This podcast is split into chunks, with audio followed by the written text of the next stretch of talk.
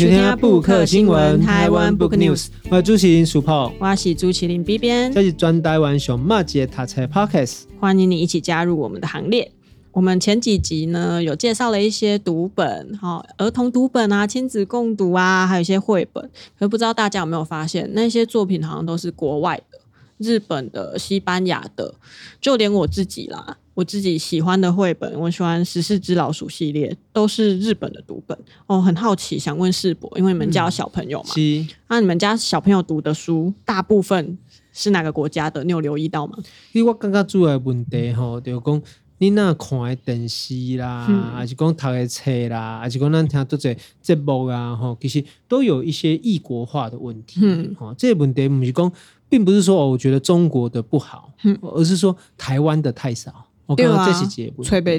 对啊，比如说你看一个在 YouTube 上面的佩佩猪啦，还是 Netflix 顶头一挂阿奇幼儿园等等，其实也讲话 Q 啦、Q 口啦，我当时东西配音的问题，那比较不像台湾的声音哦，甚至讲那些册啦，还是讲一挂文本呐，一开始源头就不是台湾的，哦是国外。哦，那这样子，国外的这种漂亮的绘本，就那样进行供演啊，野猫军团呐、啊，哦，还有什么这个贪吃的毛毛虫等等，你都可以看到，哎，国外的绘本，国外的儿童作家，哦，他们的作品好像大量的被台湾翻译，哦，甚至出版啊。不过咱台湾自己的那像呢，就较少，嗯，哦，像古竹你让我介绍迄个。台湾动物来唱歌嘛，嗯哼，就讲包括是唱歌啦，吼，还是讲介绍台湾的动物、昆虫啊等等。那我觉得这样的东西其实是还蛮重要的。哦，尤其是爱互人，逐家看会到哦，所以其实咱的节目啊，今日嘛是一个重点，就讲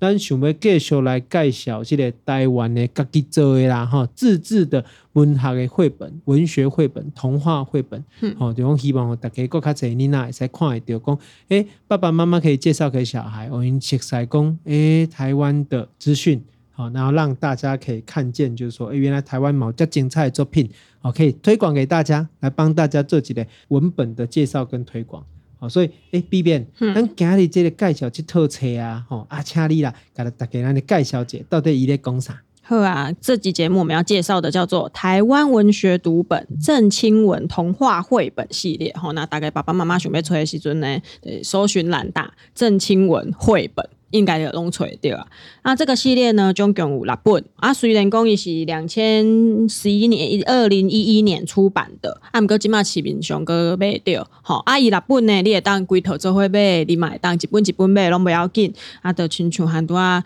世博所讲诶，他是以台湾。的创作者哦，这个作者郑清文先生的文学作品下去改编的，因为要改编成小朋友可以看的嘛，所以语言文字上呢会再经过一些修饰。那他有找这个林婉玉女士来进行一个改写，好，还改写好，诶，囡仔人嘛看为迄个文字，好，阿哥找陈桂芳老师来绘图，好，搭配文字然后图片，所以基本才有三个人。好，有原作者、改写者跟这个绘图者，哈，那去共同完成这个本土原创的绘本。好，那这个六本呢，我觉得都蛮可爱有趣的啦，因为它的主角基本上都是小动物。哦，所以小朋友在读的时候呢，一方面很可爱哦，一方面呢画面也很活泼，哦，因为它里面画小动物嘛，画的活泼啊，小朋友也会讲话，所以爸爸妈妈在带着小朋友看的时候，又有更多的趣味性，不止说可以认识台湾的呃文学作品，哦，认识台湾本土的作家以外，在这个亲子共读方面，一定也有更多的话题可以让爸爸妈妈可以去互动，这样子，哈，阿龙就勾追耶，阿姆哥那个世博，你是不是跟这个清文老师？有一些曾经有过一些互动，还是跟我熟悉啊呢？哦，其实就今日选这哈，就一部分就讲，哎，我的专科时候的恩师，他介绍这个郑清文先生给我认识，一行行盖小爷作品给我看，嗯，好啊，当我后来考到大学。去台北的时阵，伊嘛有介绍我，我去甲拜访。那当然呢，一开始在公爷作品呐，我就说郑清文先生其实是我个人哦蛮喜欢的一种作家的类型。嗯，安怎讲？就讲伊的作品就是，人家说它是一种冰山理论。哦，就讲以下几个故事的十分之一，哦，他可以把十分之九隐藏在故事的线索里面。哦，他没有明说，哦，可是隐藏了更多的可能性，好让你自己去联想。哦，所以其实哦，大家拢可能也知影的讲哦，那个郑清文先生除了有他的小说全集以外，其实嘛是做丁金的虾我们的童话故事哦，所以在玉山社过去就有像这个天灯母亲呐、啊，哦燕心果啦，哦好几部都是以小孩子为出发的童话短篇故事集。我们是刚刚这六本啊，然后其实有几了十篇的故事，其实拢是写给你奶啊，他也写了蛮多关于文学的讨论。好理论呐，哈，就讲一些观念呐，好，所以其实郑清文先生其实可以说是台湾蛮重要的指标性作家，好，因为伊的作品，好让对文学有更加多理解跟了解，好，那同时他不只写小说给大人看，那他更多的童话故事其实是写给小孩子看，一生做早做早伊就开始去注重讲，哎、欸，我们。要为小孩子做什么？要为小孩子留下什么？我就刚刚说，哎，这是一个加特别的作品，好，所以我那时候是呃一边看他的作品，然后大学的时候有一个机会，就在有某一个傍晚，我记得好像四点还三点左右吧，就去拜访他家。啊，他其实是新庄人，当然后来因为工作的关系，他其实在银行任职，哈，所以是住在台北。哦，在拜访过台北他的家这样子，那当然伊玛西杰伯公这搞为郎哦，他但是他会跟你谈文学，嗯，跟你谈他的一些创作的一些想法啊，等于种我较少年呐，哦，阿妈他们在讲那边啦，讲一寡哦，这个很深入的这个文学讨论啊，不过啊，对印象就后阿姨盖爷太太叶胡林，好，那其实都对我这个后生晚辈蛮照顾的。其实这一个作家是非常值得。我们每一个人有机会去认识。那从小孩子看他的绘本开始，到大一点的人，其实可以看他的童话故事，然后再大一点可以可以看看他的小说。哦，那我觉得他的作品其实都有一些隐藏着韵味存在。哦，就讲伊不是个围攻完的作家，哦，他都会把很多故事藏在这个情节里面。我这边也可以跟大家分享，就讲一本伊的几篇作品，哈，第一篇的小说叫做《三卡贝》。三脚马，嗯，你有啥想法？我讲这个故事。马甲三三支骹，对啊，讲三脚马，你也想讲为什么讲三支骹？对啊，因为应该是支骹嘛。对哦，嗯、所以就咧讲讲讲一个故事，就讲一个人，吼，伊过去咧，迄个就讲日本时代甲战后这个过程中间，他如何，吼，因为自己身体的一些残缺，好，那但是因为伴随着配合着政府，好来做一些这个事情，扭曲自己。好，作威作福。好，那到政权转换的过程中，他是如何重新的意识到这个生命的过程？好，当然那个博瓦多卡最后是公完呐，公完大家都不爱看。对呀、啊。啊，不过来这节故事的讲，伊用沙卡贝来比喻自己啊，自己就是那只啊受了伤的，或者是有残缺的马。啊，他后来就靠这个雕刻这个三只脚的马的作品，然后被故事中的这个主人翁发现，然后才挖掘出了这一段故事。哦，啊，当然，这个故事配合着这个台湾的历史啦、发展啦，就跟咱所知影，当然这个意义就不一样。哦，那个是给我们的反省、跟回馈、跟咀嚼是很深的。好，所以咱来讲，一个作家哈，老好台湾，好，这些作品，无共的作品，小说，哦，童话故事、绘本、文学理论，啊，这作家这丰富，是非常值得我们认识。啊，当然今日要介绍是伊的绘本嘛，对，哦，所以我甲 B B 有两个讲啊，就讲咱两个人拢来拣一个作品，啊、嗯，来讲家己上喜意、上感觉的绘本，这都一本安尼。好，因为呢，我们前面的集数也有介绍一些亲子共读啦，哈，啊是讲爸爸妈妈这回带领小朋友一起看这个故事之后呢，可以有一些生活上的运用，好，生活上的发挥啊，可以教给小朋友。所以我想要选的是飞伞。好，飞起来的飞，雨伞的伞，飞伞这一本。好，埃及部呢也主角是一只可爱的小兔子。好，哎，吴吉刚呢，因爸爸妈妈出去啊，该该交代就讲吼，爸爸妈妈无伫的时阵，你要记得把花圃浇水哦。你啊，不那个花圃的植物的洗了了嘛，哦，你要记得浇水哦。好啊，可是呢，只能施一次肥。好。不可以常常施肥，对不对？因为大家脑起贵植物的怎样讲哦，你施肥太过频繁，反而会害死它。结果呢啊，这个兔子，这个小兔子的哦，就欢喜也想讲哦啊，我也给来浇水，浇水，浇水啊，施肥，施肥，施肥，结果一失手，其中一个蒲公英，一株蒲公英，它施太多肥了，所以这个蒲公英呢，它就长大了，长得太大太大了哈啊！如果大概有看过蒲公英的，怎样讲？蒲公英是不是不会起来？那个毛毛的那个白色的那个毛毛的那个地方哦，也不会起来。可是这个小兔子呢，伊嘛就够注意啦。它施肥失败之后，看到蒲公英，哦，那谁这叫大意料？他就很好奇，想说，呃，它是不是还可以再更大？好，那我就继续施肥，继续加压，嘿，加压，因为想讲啊，都已经反正都已经失手了嘛，好，继续加压，好。结果呢，规个菜圃的变成一座蒲公英森林哦，蒲公英森林，蒲公英没全部死了了，因为哈，我我妈妈跟我讲哈，你那阿不要想这样，会减死。可是在这个故事里，会不会减死？会长得很好，然后还长成一座森林这样子。好啊，刚刚有讲到嘛，蒲公英里也白色的花会飞起来。结果呢，小兔子呢就去抓住了其中一个这个花，它就跟着一起飞走了。哦好，留下他的朋友，两个朋友，有一只是小马，不是小马，两只都小牛啦，一只有脚的牛，好，一只没有脚的牛，两只小牛就看着这个啊，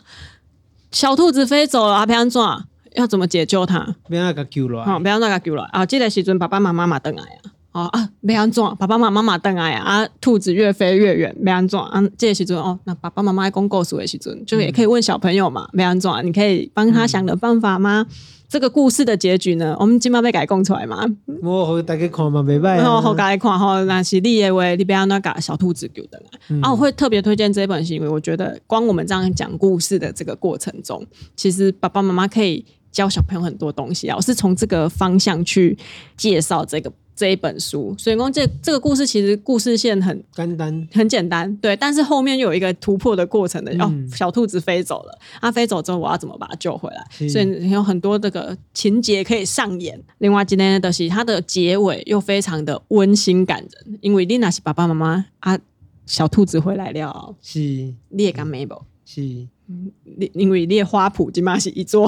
蒲公英森林，哎，花圃没有没有全部死光，但是也没有办法是正常的蒲公英的。好，爸爸妈妈面对这个小朋友做错事情的时候，你会有什么反应？好，那我觉得这个因为谭主世博涵都要分享的嘛，青文老师是感觉是一个很温暖的人，所以他这个故事当然也有一个比较温暖的结尾，我觉得是。无论是小朋友或者是爸爸妈妈在读的时候，都会觉得，就连我这个没有小朋友的人都会觉得，哇，如果爸爸妈妈是这样子来包容我的错误的话，应该会很快乐吧，会很开心吧，会觉得哦，我做我就算做错事也没有关系，所以我才选了这个故事，想要跟大家分享。啊，嗯，我刚刚我刚刚讲这个故事的讲，其实郑清文先生的作品很适合做成绘本，对，讲一是因为我跟你讲一寡重点，嗯，他也保留了很多可能性。好，所以你在做成绘本作品的时候，跟这个读本的时候，你要跟你那讲故事的过程中间，其实你有加这些物件，才叫伊自己想看卖。哦，你可以让他自己发想，哦，让他自己提出意见，好，这是解决方案。好，他给讨论的过程中间，其实可以得到一个自己版本的这个故事。好，所以大多讲有这个这种蒲公英这个故事嘛，飞伞这个故事。哦，当然也讲到，哎，俺爸爸妈妈交代你的话，好，你要照做不？啊，你老婆叫走啊，就诶变成做卖的代志吗？好，可能有时候我们会说，好像你不听爸爸妈妈的话，好像故事会告诉你说，你就受到惩罚，或者是你可能会把事情搞砸。可是这里面好像又保留有一点弹性。对，他没有搞砸，他没有把花弄死，是他把它变成一个更茂密的森林。对啊，甚至可以有一个不同的发展。对啊，哦所以其实我觉得这个故事对于我来说，我觉得这个如同我们以后怎么面对小孩子跟我们的互动。哦，乃至于说我们要怎么说，他不听我们的话的时候，那我们又要怎么跟他进行沟通呢？这一套作品里面每一个故事都有一些不同的精彩的地方。譬如说，像我这边介绍的刚刚的飞伞，然后还有那里面有一个十二支铅笔，哦，它其实讲的是铅笔的故事。好，提供那个故事是懂不啦？我们需要一共是十二支铅笔，这是十二支铅笔在不同的主人身上，好，发生波感来构书。然后他就呈现出，诶，如果我们让小孩子读这个故事的时候，他可能换个角度来讲，他可能就从将心比心去想象，诶，阿那边爱秀不了，好，我们要不要珍惜我们的物品，好，珍惜我们手上的所有，我们甚至要回过头来去想，诶，那那安呢，阿爷伤心不？哦，阿也刚刚无菜不？哦，所以其实我觉得郑清文先生他也是有一个有意思的地方，就是说他作为一个文学家，哦，他更体会的或更给。学生的跟小孩子跟这个读者的，伊不是完全跟你讲个介绍，感觉好诶。好像十二支铅笔里面，他就的故事结尾是讲到说，诶，十二支铅笔里面有一支兄弟姐妹，可能以后再也不会回来了。为什么？因为珍惜他的那个，好，就是使用他的那个人并不珍惜他，好，有可能甚至会把他就准备要丢掉了。哦，所以可能以后没有机会再见到这个这个兄弟姐妹，嗯，那那个讲话其实跟零星感快嘛，好，就是说不管兄弟姐妹、家人、朋友，总有一天就是有这个分分合合，哦，总会有一些不同的机会。那另外像火鸡与孔雀的战争，哦，一个公姐的构书，有讲这个灰鸡跟这孔雀，哦，两个玩鸡，哦，来相拍，哦，那里面在讲就是哎战争的一个过程，好，那用战争拟人化的方式去描述两种物种。啊，对于自己的态度、自大的态度，或者是不服输的态度，哦，这个其实是蛮生动的，哦，或者像里面也是讲一个松鼠跟飞鼠也是一样，啊，两个物种那在争吵，那争吵以后发生的故事又是什么？哦，其实伊无完全是用狼的角度，不过伊嘛无完全是用主人的角度，它其实是混合了人跟自然的故事，然后去呈现出它的一个，就是它有文学家的观感。好，来这节构书我刚刚不要触笔，啊，就是说里面有一有一本叫做《鹿角神木》，你的公姐几级楼啊？你有看过小鹿斑比哦？有啊，啊，小鹿斑比故事一开始是安怎？因爸爸吼猎人猎杀，嗯，阿春因妈妈嘛噶记得小鹿，要把要把这个小鹿养大嘛，嗯，对啊，哎、欸，还是是谁被猎杀啊？我有点忘了、欸，可是后来小鹿长大了，然后要去找。忘记找爸爸还找妈妈了，忘记是被猎杀的是谁了。嗯，对，你刚才记记。其实这个鹿角神木，它就有一点点像是在描述这个故事。嗯，有讲，他在台湾嘛，写东西鹿啊。嗯，哦，台湾的西部平原其实以前都是梅花鹿。这些梅花鹿的故事，它的公啊，这鹿啊，一妈妈哦，和猎人怕拉军哦，怕戏。嗯，哦，那他从从小慢慢茁壮哦，那茁壮的时候，他都会跑到河边哦，然后去想念妈妈哦，哀哀叫。那信息他多喊料哦，比较强壮，他还渡过河，好想要去找妈妈，啊，差一点被捕捉，他也相信说，哎，妈妈应该真的不在了，哦，可是他还是固定都会去那里看，哦，固定那里看，哦，看妈妈，哦，想妈妈，哦，那直到有一天，啊，这只鹿，哦，你一会嘛，就老啊，我就刚无地了，也讲也也老啊嘎，哦，鹿角，哦，就慢慢的茁壮，慢慢茁壮，那鹿角就变成一棵树。然后在河边这样子，然后就看着整个的这个城市的变迁、河岸的变迁，这就是不只是拟人拟物了，甚至就是说，诶，它是一个转化，哦，从由路变成树。好，鹿角变成树，然后树来看整个人世的变迁，大自然的变迁。其实它的故事就更加的增加了这块永恒性。嗯，我觉得这个是也是，诶，我们要怎么让小孩子，就是说他不只是看到这个很明显、很直接的感觉，可是他可能也更能够留下一些不一样的东西。哦，所以其实给阿里郎用供啊，其实我被我跟大家很推荐的作品，其实是《燕心果》。嗯，哦，因为《燕心果》这个作品里面，其实它也是不长。可是它里面有很多很有意思的地方哦，叶公一啊，好是燕子，好，它会从北到南嘛，哦，会有这个季节性的迁移。他就讲到，就是说，诶，有一只燕子啊，他认识了一只这个海狗。那海狗问他说，诶，为什么你会飞啊？我不会飞。他说，那是因为我吃了一个果实，好，吃了一个果实，然后所以我导致会飞。而且他答应了对方，哦，说，诶，有一天我去带那一颗果实给你，好不好呢？好，然后呢，我给你的话，你也可以跟我一起飞喽，就可以来找我玩喽。这个故事就是安尼开始，就讲啊，因为安尼讲好，所以一家一家鹰啊，哦，就诶飞到南方生了小燕子之后，好啊，第一次就带了一只一颗燕心果，因为鸟啊，刚才这种处于亚北嘛，所以刚几点那样的对吧？走到路上了呢，哦，就被骗了一颗，好，又隔了年，隔一年又才能再再叼一颗去，然后又被偷了一颗，好，然后又又去想要救别人的时候，又给了别人一颗。所以每一次的路程过程中，都一直受到不同的阻挠跟阻碍，然后都没有办法完成。好，可是，一样道理哦，当你当你当你东部马些捞哦，马些细哦，所以最后这只燕子呢，在它的生命的末期，这个结束的前夕啊，它手上没有燕心果了，可是它又一直觉得好像很对不起这个海狗，因为跟他约好了，对，因为有约定的关系，所以诶，在燕子过世之前，他就吐了一滩血。然后那个血里面就有一颗燕心果，好，然后结果呢，他的小燕子才把这颗燕心果呢飞飞飞飞去给海狗，就海狗一边吃这个燕心果，一边听到这个故事的时候，啊，心里好难过。那本来要长出来的翅膀就只有长一半，然后就变成它的现在的脚，但是海狗也不能够飞了。好，他就用这样的故事去呈现说，哎，我们怎么去看动物动跟动物之间的承诺？好，其实也是。人跟人之间的承诺，好，那他用这样的方式去展现说，诶，到底我们从一个童话故事里面可以得到多少？我觉得这也是一种方式。好，所以我就觉得说，哎，其实咱用这个角度，用这个方式跟妮娜来讲，就讲哎，每一个故事，其实我常常在讲亲子共学或亲子共读，其实很多时候成长的都不会只是小孩而已。哦，其实共读的过程中，很多时候是为了要给小孩子，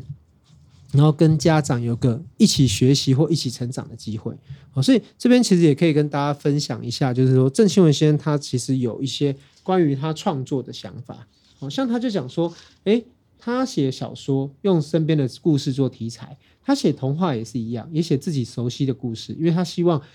写自己的家人，写自己的同学，写自己的朋友。啊，动物、植物跟风景，就是他就是一个来自台湾的作家，写小说会让大家思考一些人生的问题，但是呢，他也认为了不应该用年龄来区分。哦，妮娜刚才在看童书，大人才可以看小说。在他的创作过程中，也并没有用年龄来做这样的区分。我觉得这其实是一个蛮好的观念。所以他说，他的童话也同时是希望大人也可以读的。啊，不分年年不分年龄不分年代，每一个作品都可以得到他被阅读跟理解的机会。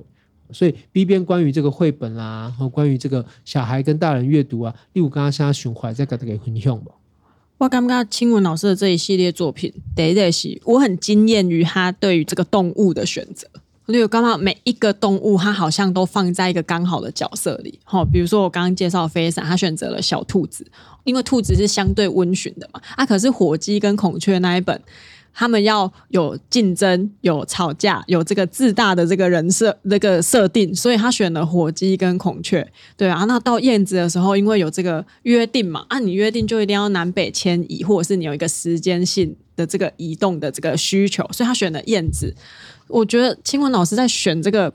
物种的时候是非常的有巧思的，对。那这也攸关到说，哎。兰桃讲及其中有讨论到嘛，这个绘本的形成，你像我们介前面介绍的野猫哦，啊，鸟蛙盖型的它调皮，对不对？好啊，松鼠、飞鼠还有不同的外貌，因为那个尾巴，那松鼠的尾巴这一集是讲到它外貌，那个松鼠蓬蓬的尾巴跟飞鼠小小的尾巴这之间的差异嘛。然后这是就就是让我觉得哇，清文老师很厉害，这是第一个啊。第二的是讲吼，那那很多共点，那绘本呢读的时候其实有很多延展性。就是我们可以从两两页三页，可是我们可以讲一个很大的故事。那这让我想到我前阵子读的一本书，一个写作者写的教科书啦，有点算是教科书。它里面就有提到说，绘本其实是可以锻炼思考的。嘿，基本一个这取材之笔推敲哈。啊，它里面提到说，为什么绘本可以锻炼思考？因为绘本有。页数的限制哦，没使太高，没使太高嘛，因为你囡仔人那要给囡仔人看，那，大人看都不要紧嘛，因为我们的吸收能力已经比较完整了，我们可以看比较丰富的文本。可是囡仔人无法度嘛，所以那就清文老师呢，他把一个原本的作品做成绘本的时阵，他会面临到一个困难，一颗连完本可能几千页的这种作品，我要怎么把它放到二十四页里面去？好，它文字要多么的精炼才能放进去啊？只能选二十四张图哦。对啊，它走二十四页嘛，通常绘本的二十四页、三十六页、四十八页，大概观察一下啊，页数越多，年纪越大。是，嘿，但是用这个十二、十二、十二下去算。嘿啊，这这个里面就提到，因为这里不能下一册啦，所以得用淘汰郎。啊，里面就有一个很有趣的练习，他给你三十张图哦，淘汰郎的图，然后要你选十张，你只能选十张，但是你要讲完。桃太郎的故事是是嘿，然后干嘛这嘛是一个很有趣的练习哦。如果大家家里小朋友啊，或者是你自己要做一个思考练习的时候，你也当气矿买好。比如说清文老师的这个二十几页是三四十页的作品，你哪边用十页就要把这个燕青果的故事讲完？你可以试着练习看看。哎，我只能选十页哦，我要怎么把它讲完这个故事？我觉得这是一个蛮有趣，也可以再延伸出说，哦，我们除了讲故事以外。我们可以去建构小朋友思考，或者是甚至你自己在思考的时候的这个能力。那这个思考能力建构起来之后，你后续写作，或者是你后续去陈述一些东西、表达等等，你都可以从绘本得到更多的可能。我觉得这是我们这几集以来谈绘本，然后再加上我最近阅读这本书所得到刚好可以串联起来的一个体悟啦，也是跟各位听众朋友分享这样子。所以其实家己爸爸妈妈在家里也可以跟小孩一起做绘本啊。嘿啊，哦，一起讲一个故事，我较在意家己听的故事。哦，你讲啊，你家你家己画看卖。嘿，啊，简单画十张。啊，画十张之后，哎，有可能接近学龄前啦。嘿，的国小可能大家可以做这样的尝试。那其实我会发现说，哎，小孩的记忆力都非常的惊人。哦，很多故事就是我的女儿啊，她翻起那个。故事书或绘本，他其实可能不见得每一个字都认得，可能他其实已经把那一句话完全都背起来了，所以他就知道这一页，他就把那一句话讲一遍。对，那他其实可能就识得字，然后也可以念那个声音，那就把那个故事可以很完整的写出来。那下一步可能就是说，那他可以把这个故事讲出来，那他可以把这个故事画出来吗？啊、哦，那他一个用一个方式。好，像叫这样的画一个披萨，哦，啊个一个汤，青蛙物件，哦，当然是不清楚。我们过来讲啊，这个是什么披萨？哈，这个是牛肉披萨。哦，为什么？啊，你要不要吃？啊，什么口味的？啊，这个是什么汤？很好喝，你要不要喝？啊，伊嘛是透过这个图去讲伊家己的这个故事。嗯，我就觉得说，这就是一种尝试跟历练。哦，所以我觉得这个创作的一个过程中，其实人都是在跟自己的周遭对话以外。那我觉得，呃，像郑秋文老师在后面的一篇文章。章短文里面，他有提到，就是说，哎，他也常常在这个作品里面去互动，好，互动就是说，他把人跟大自然之间去做一个互动，好，所以我觉得这个是一个蛮有趣的一个讨论，因为他就会说，哎，他常常包括在谈说，哎，松鼠的尾巴，他就会谈说，哎，人真的会胜天吗？因为顾维光要触笔啊，他说，人做事情会对结果有期待，而且他注意到的是，他说，儿童的期待往往会更迫切。哦哦，所以我觉得这是一个很好的观察，因为小孩子反而是更没有耐心的，嗯，或者是小孩子总是会期待说，好像今天一出现的东西，好像哎下一秒就会完成，嗯，好，那这都是一个对孩子的心理有很好的一个观察，所以也是因为有这样的观察，所以他说郑清文先生他是这个农村子弟嘛，哦，所以他对大自然对什么都很感受的时候，他就讲起给啊，选妹已经谁能？哦，就不停的给他吃饲料。啊，进辉的希望讲快点早点开花结果，所以的话就不停的施肥。好像刚刚讲的飞伞，其实就是这种儿童的心理，它呈现了这种心理啊。所以其实我觉得，一个作家或者一个作品，它能够被看见，或者说能够反映出读者的心情跟心理，其实我觉得，那就是作品之所以会被关注的一个最大理由。哦，那其实大家可能都不知道，说这个郑清文先生其实他出生是桃园哦。但是他是台北县，他在新庄，嗯，好，现在的新北市新庄，其实住了很久，好，那在台大商学系毕业之后，就在银行上班，好，那他的作品、小说、童话、文学、文化评论等等，其实可以说他的作品不但多、种类丰富，而且他也是台湾少数或者说被世界看见的作家。包括日文、英文、德文、韩文等等，其实这样的一个作品跟这样的一个作家，其实我们可以说，他就是台湾一个很重要的一个文化资产，而且也很高兴他留下了这些，能够我亲自去见过他，然后也看过他的文学作品，而且也能够借由跟我的小孩共同来分享他的作品，我觉得其实这是一个非常美好的阅读经验，而且也是一个台湾。文学跟台湾文化跟台湾精神的几个传承，我刚刚讲借由这个推荐啊，让你看在了讲啊，大家拢在看佩佩猪啊，这个外国诶，还是说之前在看那个天线宝宝，嗯，哦，这好像也是外国的，有啊，哦，那到底有没有什么台湾的童话绘本可以让我们的小孩有较侪对于台湾的熟悉认识？好，这就为什么你讲大多讲的灰鸡，哦，火鸡跟孔雀，哦，这个实在就让人家印象。很深刻，因为火鸡实在是有够吵，嗯，哦，灰熊诶，啊阿杂啊呢，咕咕咕咕咕咕叫啊呢，哦，那这样就是一定是来自于台湾的